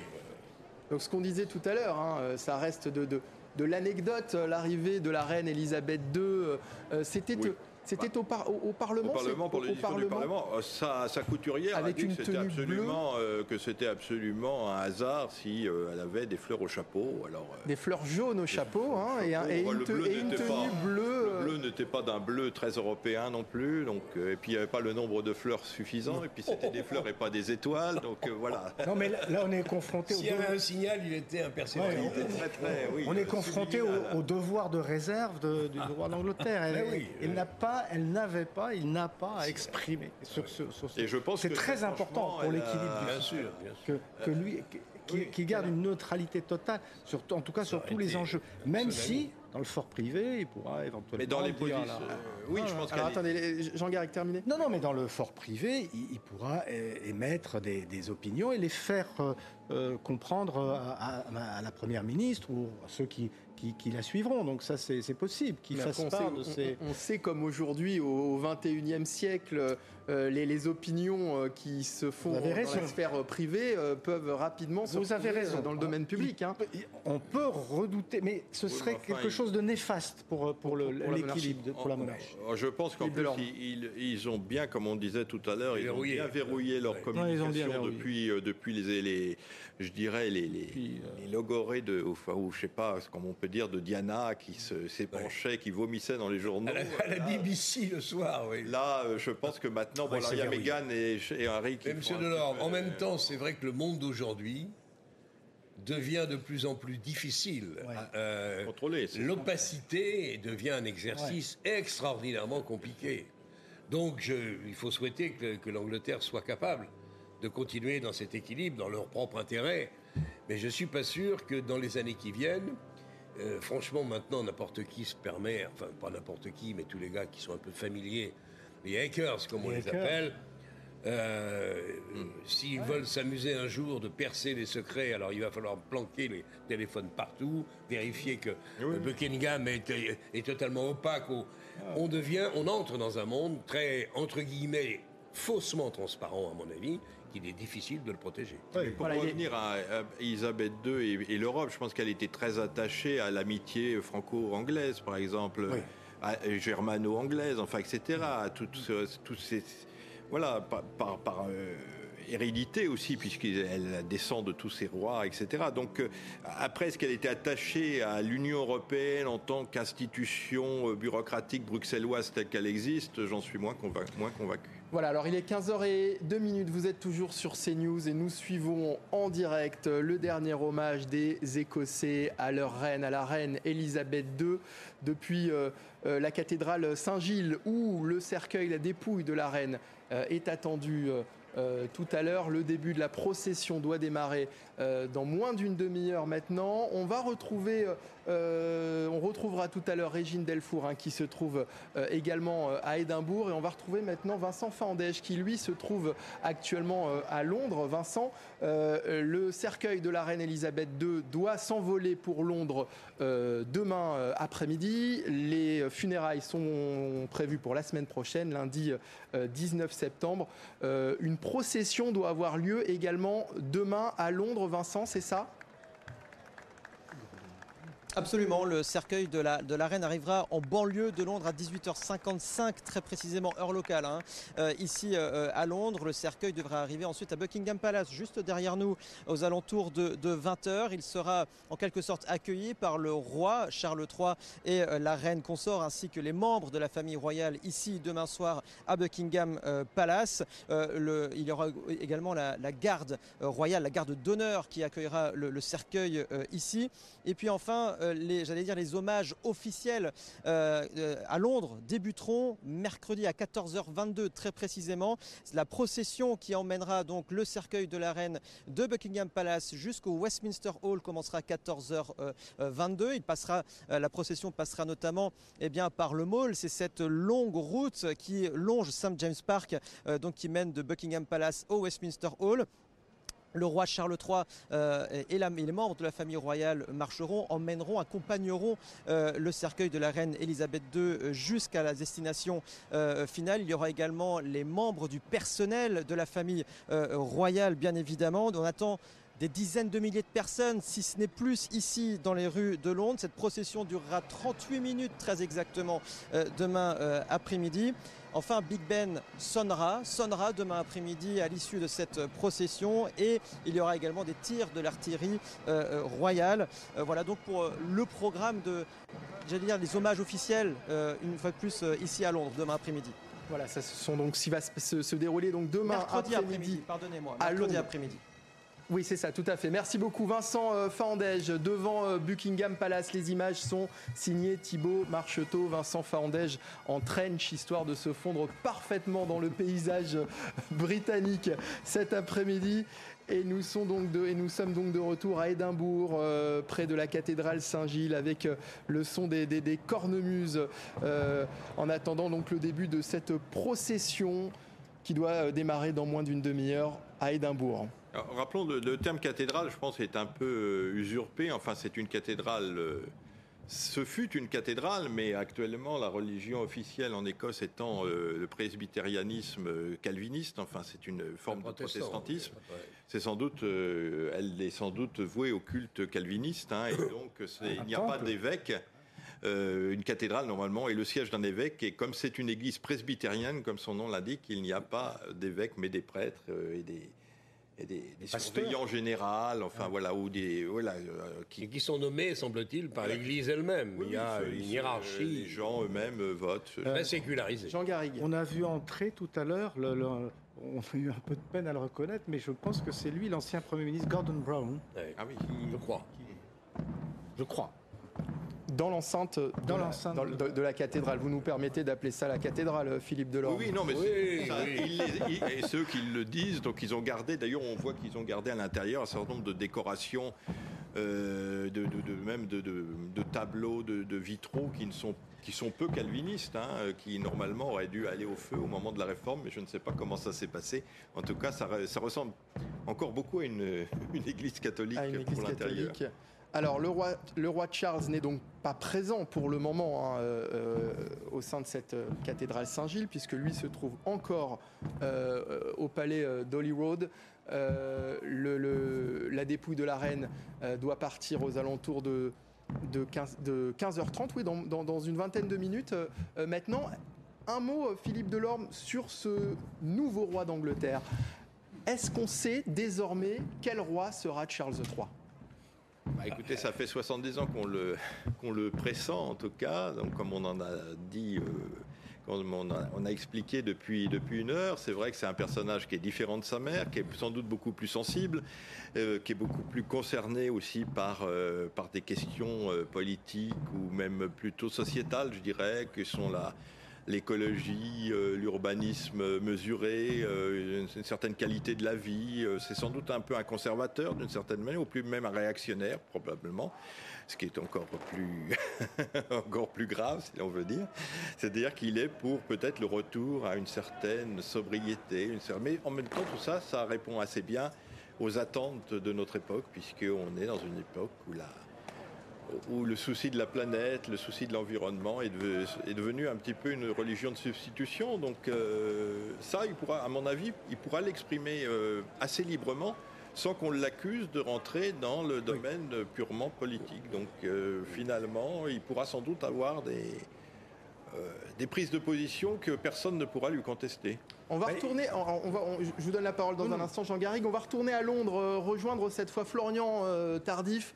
Euh, Florian, on évoquait tout à l'heure donc l'arrivée hein, attendue demain en fin d'après-midi, en fin de journée du cercueil de la dépouille de la reine Elisabeth II à Londres. la dépouille doit arriver d'abord à Buckingham Palace pour rejoindre ensuite l'abbaye de Westminster.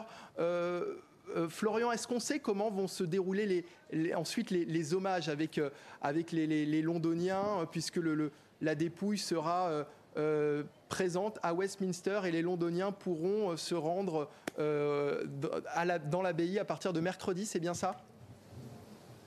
Oui, je vais tout vous expliquer. Alors, c'est pas euh, l'abbaye de, Westminster, c'est euh, le Parlement qui se situe à quelques mètres euh, de, l'abbaye de, Westminster. Le cercueil de la reine sera exposé, visible au public, à partir de mercredi après-midi, dans l'une des plus grandes salles du Parlement, qui est le Westminster Hall, qui date du XIe siècle. Les Britanniques, mais également les étrangers qui voudront voir la reine justement au sein du Parlement devront débuter leur parcours ici. On est situé à quasiment 5 km du Parlement euh, britannique. Nous sommes, comme vous pouvez le voir sur ces euh, magnifiques images euh, d'Antoine Estève près du Tower Bridge. Et c'est ici que si vous voulez apercevoir le cercueil de la reine pendant quelques minutes au sein du Parlement, il vous faudra débuter votre parcours. Il y aura parfois jusqu'à 20 heures d'attente. Imaginez le parcours justement que vont devoir prendre les Britanniques et les étrangers. Je vais vous montrer concrètement comment cela va, se dérouler puisque nous avons la chance d'avoir une, une carte également euh, à notre portée. Nous sommes euh, ici, donc entre le pont euh, de Londres et le Tower Bridge, et il faudra donc parcourir le long de la Tamise 5 km avant de pouvoir atteindre le Parlement euh, britannique où sera exposé pendant une période de 4 jours, 23 heures sur 24, le cercueil euh, de la reine. En 2002, lors des funérailles euh, de la reine-mère, la mère d'Elisabeth II, 200 000 personnes étaient venues ainsi pour pouvoir admirer le cercueil et se recueillir une toute dernière fois devant le cercueil de la reine-mère. Aujourd'hui, on attend des millions et des millions de personnes ici. C'est ce que nous disaient tout à l'heure des agents de sécurité avec lesquels nous avons pu échanger. Merci beaucoup Florian Tardif et euh, Antoine Estève euh, en duplex de Londres pour euh, CNews. Jean-Claude Dacier, parfois 20 heures d'attente, vient de nous dire Florian, pour apercevoir le, cercueil de, la reine Elisabeth II. Je pense qu'il y a pour peu de, il y aura peu de chefs d'État qui pourraient, je pense. Ils auront une porte de dérobée, je pense. Voilà, je pense. Ils n'auront peut-être pas à attendre aussi longtemps. C'est, le, comment dire, je sais pas comment l'appeler, mais elle a occupé une place, encore une fois, tout en élégance, en distinction. Si on met à part les quelques jours où elle a euh, peut-être mal apprécié les conséquences de la mort de Diana, euh, ça ne peut pas obscurcir de toute façon une longue vie, vraiment au service de son peuple et du royaume, et du Commonwealth. Et c'est ça que les, Anglais, mais le monde entier aura des touristes qui vont venir et qui vont essayer de, d'aller s'incliner quelques secondes devant le cercueil de cette femme exceptionnelle. C'était une femme exceptionnelle, encore une fois, sans pouvoir, et le monde entier va s'incliner sur son cercueil. Il faut le faire. Vous savez, déjà en 52, euh, oui, pardon, en, 52, il y avait eu 300 000 personnes pour son père euh, en trois jours, hein. donc euh, déjà plus que pour la reine mère. Donc là, effectivement, on peut imaginer, on peut multiplier peut-être par 10 le, chiffre. Hein. Jean ne pourrait être comparable en France que les, obsèques du général de Gaulle. Oui. Euh, un, De Gaulle qui aurait vécu jusqu'à aujourd'hui, en quelque sorte. Oui, oui, oui, c'est ça. mais, mais, mais c'est vrai qu'à l'époque, bon, tout, la, plupart des chefs d'État du monde entier étaient venus, que pendant des jours et des jours, les, les Français avaient euh, signé dans les, registres d'obsèques dans toutes les préfectures, qu'il y a eu des, des, on a attendu des heures et des heures. Mais lui avait fait des choses. Oui, c'est ça, c'est ça le paradoxe. Incarné, point. Alors il y avait, il y a, les obsèques de Victor Hugo. Pendant 70 ans, il a incarné, mais il a su incarner aussi au-delà de, ce qu'il a fait. Parce que général, il n'y a pas de discussion. Mais, mais, il y a aussi autour de lui des gens qui ont fait et lui incarnait peut-être plus qu'il faisait. Mais oui, la chance de l'avoir. Il y a eu les obsèques de Victor Hugo en 1885 aussi, qui ont été un événement, euh, en tout cas national et même international, mais mais à la mesure des médias de l'époque et de la médiatisation qui n'était pas celle d'aujourd'hui, où là, on est dans un événement planétaire. Quand même, 20 heures d'attente. Mais, là, vous parlez, de la, vous, parlez, vous parlez de la portée mondiale. Nous, en tant que Français, même si on, on porte énormément d'affection à ce qui se passe actuellement. On a du mal à imaginer qu'on puisse euh, attendre 20 heures euh, dans, dans, la rue pour apercevoir le cercueil d'un monarque. On va prendre un exemple un peu euh, peut-être euh, ça serait Staline par exemple. Ah, Staline. est mort, ça a été à peu près le même genre ah de, cérémonie, mais alors qui était mieux organisé. J'imagine qu'on faisait venir les colcos par, par autocar ou par train pour défiler. les, pleurs, étaient souvent ah, mais les gens Il y avait de ça. Parce que Staline, c'était à la fois le dictateur sanguinaire et c'est aussi celui qui avait gardé, gagné la guerre de, mais c'est une, en fait, ces, célébrations, ces, manifestations sont aussi une manière pour un peuple de s'auto-célébrer, c'est peut-être pas le mot, mais de, d'auto-commémorer son histoire, ce, la, la fierté de son histoire, de ses institutions et de celles qui les a incarnées. Ce type de manifestation, c'est toujours quelque chose qui renvoie au peuple lui-même c'est pas simplement la reine, c'est la reine en tant qu'elle représentait l'unité de sa nation. Un, roi, c'est un miroir en fait. Hein. c'est un miroir dans lequel le peuple se, regarde et euh, il faut. C'est pour ça qu'il n'a pas beaucoup de traits. Hein. Un personnage, euh, les personnages par exemple comme Tintin, c'est un personnage, il n'a pas de, de, visage pratiquement. Hein. Eh bien, un roi, c'est un peu ou une reine, c'est un peu ça. C'est un personnage neutre. Euh, elle était assez neutre physiquement. Enfin, c'est une dame qu'on aurait pu rencontrer dans la rue, on l'aurait pas vue particulièrement. voilà, c'est quelqu'un sur lequel on peut se projeter, euh, on peut projeter sa propre vie, ses propres aspirations. Et puis comme c'est une famille, bah, on peut se projeter à toutes les générations. C'est ça qui est, Ce terrible en France, c'est qu'on a cassé le miroir. Voilà, on a cassé le miroir. Et... Surtout en ce moment, il semble que ce soit assez, comment dire, assez clair. Quoi. il n'y a pas l'ombre d'un doute que le miroir est cassé. Alors après, il va peut-être falloir essayer de ramasser les morceaux. C'est un autre débat. On, a eu besoin de, héros pour se, projeter. On a eu, on a eu Bonaparte. Euh, je parlais de Victor Hugo, le, plus grand écrivain de son temps, le général de Gaulle. Et voilà, c'est le problème. De Gaulle, quand il est, mort, c'est pas l'amiral de Gaulle qui lui a succédé. Nous, on fait émerger des, hommes providentiels, des sauveurs, des héros, le plus grand écrivain de son, de son temps. Mais, mais tout ça, elle, elle incarne une continuité. C'est ça la, force du, système britannique, c'est qu'ils ont cette continuité, ce, ce fil conducteur qui fait toute leur histoire. Non, c'est Et elle n'est qu'un maillon de cette continuité. Et je pense que ça, c'est ce qui fascine aussi les Français. ça ne fascine pas que les, que les Britanniques. Je crois que ça nous fascine aussi parce que précisément, on a perdu. comment ils font? Oui, mais alors ça nous bah, fascine, mais il y, a aussi une forme de curiosité aussi, nous. Hein. C'est vrai que ça nous fascine. curiosité, mais, bien sûr. Mais, mais, de, je crois que plus, prosaïquement, les Français aiment beaucoup aussi le faste, le décorum, euh, Versailles, enfin les, les, les, les les feuilletons euh, en Il n'y a qu'à voir, les, succès de cette série sur Netflix. Voilà, les, feuilletons, les feuilletons, les feuilletons, scores extraordinaires. Tout ça, tout, tout ça, parce, parce qu'on est un peuple, un vieux peuple, euh, un peuple plus que millénaire, donc on a tout ce, goût de ce que les Américains n'ont pas, hein, comme disait Otto de Habsbourg, au centre des États-Unis, enfin dans les petits villages, c'est la banque qui est au centre. Ici, c'est l'Église. Enfin, il y a euh, il, y a, une certaine.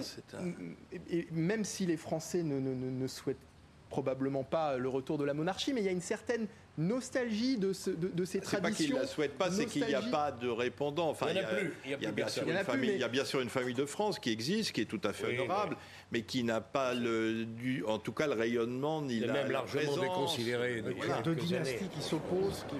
Mais après, la nostalgie est palpable. Euh, oui, de, la nostalgie de ces la nostalgie de, oui. de, tout ce qu'on évoquait. Du sacré, la nostalgie de, l'unité, la nostalgie du, du, surplomb, la nostalgie de la continuité. La continuité. Et puis, quand on voit les, les, monuments que, l'on a en, France, on parlait du miroir il y a une seconde. Le château de Versailles, chaque année, les On parlait du miroir il y a une seconde. Est-ce que, la question est toute bête, est-ce que la reine Elisabeth et demain Charles III ont-ils été utiles à leur pays? La réponse est oui, à l'évidence.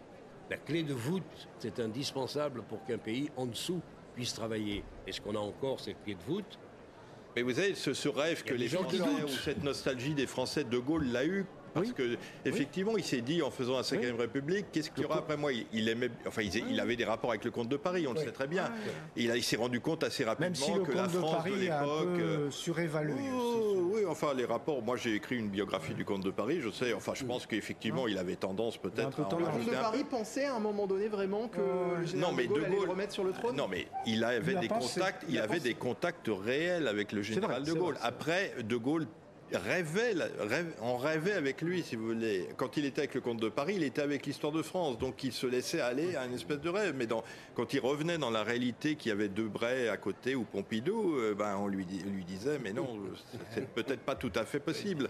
Mais, De Gaulle, il rêvait. c'est vrai. Il rêvait, et, un rêve éveillé, si vous voulez. Et si vous regardez les, lettres envoyées à De Gaulle de son vivant, et notamment après sa mort, mais la, manière dont les Français parlent de lui, ils parlent de lui très souvent comme une sorte de monarque, quelquefois même comme une sorte de personnalité un peu transcendante, quelque chose qui, qui ne relève pas du, euh, réel, vous voyez ce qui montre bien que cette, cette espérance, cette attente, elle est, elle est, elle est au cœur des gens. Elle est, elle est permanente d'avoir. Il faudra trouver le moyen de l'incarner d'une manière ou d'une autre. Euh, alors peut-être revenir à une espèce de, de laïcité, euh, moi peut-être une espèce de, spiritualité laïque, je ne sais pas comment dire, une espèce de métaphysique laïque peut-être, qui permettrait justement de transcender les différences religieuses qu'on voit apparaître dans notre pays aujourd'hui. Euh, mais ça, il faudrait que l'école, il faudrait que toutes les institutions y en mettent à coup et c'est pas évident. Alors, les, images, hein, toujours de cette cathédrale euh, Saint-Gilles, on va retrouver Régine Delfour qui se trouve euh, donc à, Édimbourg. Régine, le cercueil de la reine Elisabeth II doit partir d'ici une dizaine de minutes hein, pour débuter cette procession, c'est bien ça. Que va-t-il se passer ensuite?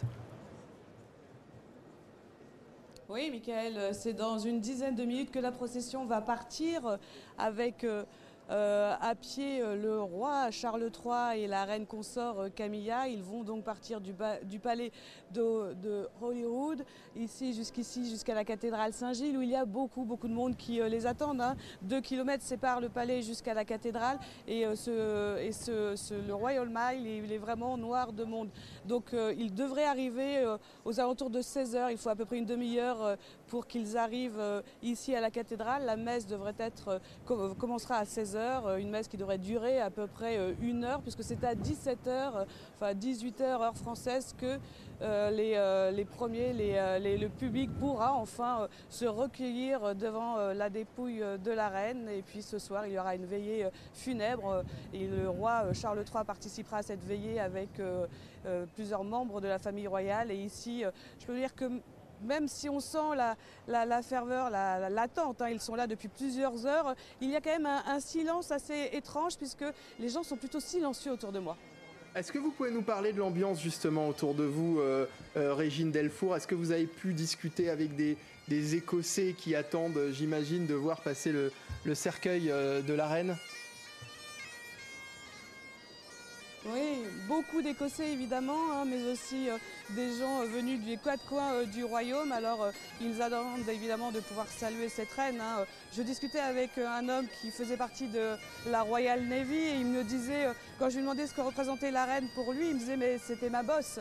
Donc évidemment il était accompagné de ses deux filles, des, filles qui sont une quinzaine d'années. Il me disait que c'était important pour, pour lui de, montrer à, de, montrer à ses filles qu'il fallait donner, rendre hommage comment, à la reine et qu'il fallait être absolument là. D'autres personnes du Pays de Galles sont venues exprès euh, pour euh, venir rendre hommage à la reine et puis voir surtout aussi euh, le roi Charles III puisque ça va être la première fois où il est dans un rôle ici en Écosse avant d'aller évidemment ensuite à Londres pour les funérailles le 19 puisque ici tout le monde ne pourra pas aller à Londres et il y a énormément d'Écossais puisque nous sommes évidemment en Écosse et tous me disaient que c'était une chance inouïe en fait de pouvoir assister à, cet événement historique, puisque si cela s'était passé ailleurs, il n'aurait pas comme à Buckingham ou alors à Windsor, il n'aurait jamais pu euh, participer à ce moment euh, d'histoire.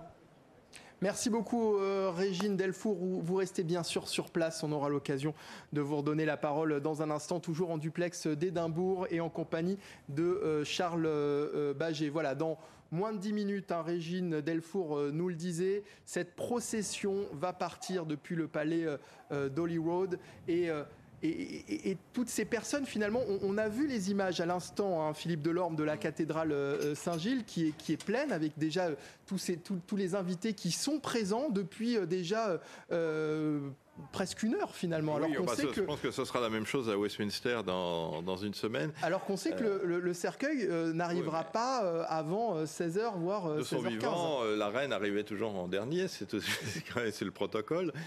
Mais euh, il y a une question de protocole là aussi. Ah oui, bien sûr, bien sûr. il faut être là à l'heure. On, est, là avant, on arrive avant le, le, ah le, avant le monarque. Mais euh, je pense que c'est effectivement, le, je crois qu'on le disait tout à l'heure, c'est le dernier cadeau que la reine fait à l'Écosse, hein, euh, enfin peut-être au Royaume-Uni, parce qu'en mourant en Écosse, euh, elle retrempe la, la loyauté des, de ses sujets écossais. Elle serait morte à Londres l'Écosse aurait été un peu mis sous le boisseau là. Là, c'est la première servie. Hein, donc, euh, et puis Charles, oui, effectivement, il va aller à Londres, mais il va aussi aller, comme je le disais, euh, au Pays de Galles et en Irlande du Nord, parce qu'il est obligé d'aller devant tous les parlements pour, euh, pour se faire, enfin pas se faire reconnaître. Il est roi, il n'y a pas de problème, enfin en tout cas pour, prendre contact avec. Est-ce qu'il y a un risque premier que, contact, premier discours, que l'Irlande du Nord, il y a quelques velléités ici ou là d'un retour à l'unité de l'Irlande est-ce que c'est envisageable actuellement Je ne sais pas. Pas Ça me paraît compliqué, franchement. Je n'ai pas suivi non plus, mais. Bah, la difficulté, c'est euh, avec le Brexit, effectivement, que la frontière a été plus ou moins rétablie, alors qu'il n'y avait plus de frontière du tout. ah oui, euh, mais là, euh, je pense qu'ils ont trouvé, des, un moyen. Enfin, une visite ne sera pas de trop, vous avez raison. Non, non. Bah, de toute manière, les orangistes, hein, c'est-à-dire les, les protestants très loyaux vont lui faire une aide d'honneur. Après, les, les catholiques seront peut-être moins, moins fervents. Oui. Alors, on, sait que la reine Elisabeth II sera donc. Euh, euh, les, funérailles euh, auront lieu lundi prochain, lundi 19 septembre. Est-ce que c'est à ce moment-là que la période de deuil va se, terminer, Philippe Delorme?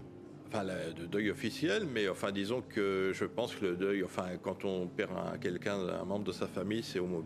Je parle bien sûr du deuil officiel. Ah, je parle du deuil oui, national, donc c'est pour ça, d'ailleurs, que le, couronnement, le sacre n'aura lieu probablement qu'au printemps, je pense, parce qu'il faut quand même garder une certaine distance euh, révérentielle quand même entre euh, la cérémonie des, funérailles, même sous l'Ancien Régime en France, où on allait à Reims. Euh, on attendait quand même un petit peu pour aller à Reims, on s'y précipitait pas, sauf dans les moments de crise où il y avait vraiment besoin de. Et comme ça avait été le cas pour Elisabeth II, elle n'avait pas été couronnée tout de suite après la, disparition de George VI et le. Alors c'est parce qu'elle était très jeune, qu'elle était très inexpérimentée, et euh, aussi parce que Churchill, étant Premier ministre, voulait euh, faire durer la montre pour ne pas être. Parce qu'il se disait, lorsqu'elle sera couronnée, elle va me renvoyer et prendre un autre Premier ministre. c'est ce qu'on dit dans, le, dans, dans certains films, alors je ne sais pas si c'est tout à fait sérieux. Mais enfin, il doit y avoir un peu de ça quand même. Alors voilà, ces images, hein, toujours de la cathédrale euh, Saint-Gilles, qui doit accueillir aux alentours de 16h, hein, heure française, euh, le, la dépouille, hein, le cercueil de la reine Elisabeth II. Euh, Encore une fois, cathédrale, mais cathédrale qui en fait est une, un temple protestant, puisque le protestantisme presbytérien et religion officielle en Écosse depuis hmm. euh, le XVIe siècle. D'ailleurs, Gordon Brown, qu'on a vu entrer, c'est l'ancien Premier ministre. L'ancien Premier ministre. C'était quelqu'un qui avait été élevé euh, dans une famille très modeste, dans le culte presbytérien. Ah, hmm. Alors c'est intéressant parce qu'évidemment, la reine d'Angleterre était aussi euh, la chef de l'église anglicane. Oui. Alors, il y a deux églises. L'église d'Angleterre, qui est une église plus proche du catholicisme, parce qu'il y a des évêques et une hiérarchie et un certain décorum dans une partie de cette église, tandis qu'en Écosse, alors là, on s'est euh, vraiment rallié à, une réforme, à un calvinisme extrêmement euh, mmh. sévère, avec John Knox, qui était mmh. réformateur, un ami de Calvin. Donc là, on n'a plus d'évêques, euh, on élit les. Je pense qu'on élit les prêtres. Au-dessus des prêtres, il y a une sorte de de, de, surveillant général qui, qui, a un lieu d'évêque, mais enfin, il n'y a plus d'organisation. Et la reine d'Angleterre est, est, chef L'église anglicane aussi. Euh, il y a un vote. Qui... Bah, il y a une part de l'église anglicane, en plus, voilà, qui, qui tend vers le. D'ailleurs, l'église anglicane est très en crise parce qu'il y a une partie euh, qui va des, anglicans qui vont vers le catholicisme parce qu'ils hmm. trouvent qu'on va un peu trop loin en ordonnant des femmes, des homosexuels, etc. Et puis euh, il y a une autre partie qui au contraire trouve que c'est très bien et va vers le protestantisme euh, pur et dur. Donc c'est une église qui est quand même très en, en crise. Ah oui. Et le, la reine d'Angleterre était également chef de, de l'église. Pas chef, mais en tout cas protectrice, enfin protectrice. Euh, protectrice. D'ailleurs, il a, euh, Charles l'a dit, c'était assez étonnant lorsqu'il a prononcé son discours d'intronisation. Il a dit je m'engage à respecter les règles de l'Église d'Écosse, etc. Donc il n'est pas lui-même euh, presbytérien, mais il est là. Donc, ce qui fait qu'il pourrait être aussi le protecteur des catholiques, le protecteur des musulmans, le protecteur. Quoi qu'il en soit, il est déjà de fait euh, chef de l'Église anglicane ah oui, hein, depuis. Immédiatement. enfin chef, il est. C'est assez théorique. Hein protecteur, c'est-à-dire le terme exact, c'est défenseur de la foi. Je suis d'accord. Le vrai chef, c'est l'archevêque de Canterbury. Absolument. Voilà donc ces images, hein, toujours hein, de, de la cathédrale euh, Saint-Gilles et la procession qui doit démarrer dans trois minutes avec le cercueil et la dépouille de la reine Elisabeth II qui partira donc à 15h30 heure française depuis le palais d'Holyrood à Édimbourg. Voilà, vous découvrez euh, ici euh, les images donc du corbillard. Jean-Claude Dacier, on en parlait hein, tout à l'heure avec Régine Delfour de, l'émotion de, ce peuple écossais. Euh, euh, à, Édimbourg. De, la ferveur de, ce peuple. Là, on voit, on découvre sur ces images hein, le, corbillard, le cercueil doit, doit arriver euh, euh, d'une minute à l'autre. évidemment, on, sait que l'attente va être longue pour les Anglais à Londres pour, lors des funérailles et pendant ces quatre jours d'hommage qui seront rendus à, Westminster Hall. En Écosse, finalement, ça veut dire que l'émotion est la même aujourd'hui? Peut-être même plus forte. Je crois qu'il y a une émotion sincère et probablement très forte. Je n'ai pas d'outils ou d'appareils pour la mesurer. Mais honnêtement, les images qu'on a vues depuis quatre jours font que même un vieux républicain laïque euh, comme moi, euh, vous êtes pris aussi, je dois le confesser, par des moments d'émotion. Parce que c'est une cérémonie magnifique. C'était des cérémonies magnifiques. Sans qu'on adhère à ce qui vous est proposé tout le temps, c'est quand même un Allez, disons le mot, c'est un spectacle extraordinaire. Jean Garrigue. Et ce lien particulier de la reine et de la famille royale avec l'Écosse. Voilà, c'est ça, parce qu'elle est écossaise. et puis elle est écossaise par sa mère. Donc elle avait euh, un lien très fort. Si on peut dire du sang écossais dans les veines. Sa mère était lien très fort avec l'Écosse, on en a évidemment beaucoup parlé. Alors, euh, euh, les images de, de, de de ce palais de, Road dont on parle tout à l'heure, qui est la résidence, on, le redit, la résidence officielle de la famille royale euh, britannique souverain en Écosse, en Écosse euh, mais qui n'était pas finalement le lieu euh, auquel elle, a porté. Enfin, son, lieu de cœur, c'était c'était c'était Balmoral. Mais il faut voir que sa mère, Queen Mum, était née à Glamis, le château de Glamis, celui de, Macbeth. Vous voyez, donc ça allait vraiment. Elle plonge chez Racine dans, tout, tout, tout, le, folklore et l'histoire de la plus ancienne de l'Écosse. Hein. Sa vieille, sa famille, c'était les Lions. C'est une très très vieille, vieille famille écossaise. Donc elle a Là, euh, les Écossais enterrent aussi une de leurs euh, compatriotes. Hein, euh, mmh. Je crois que c'est important. Jean Garrigue?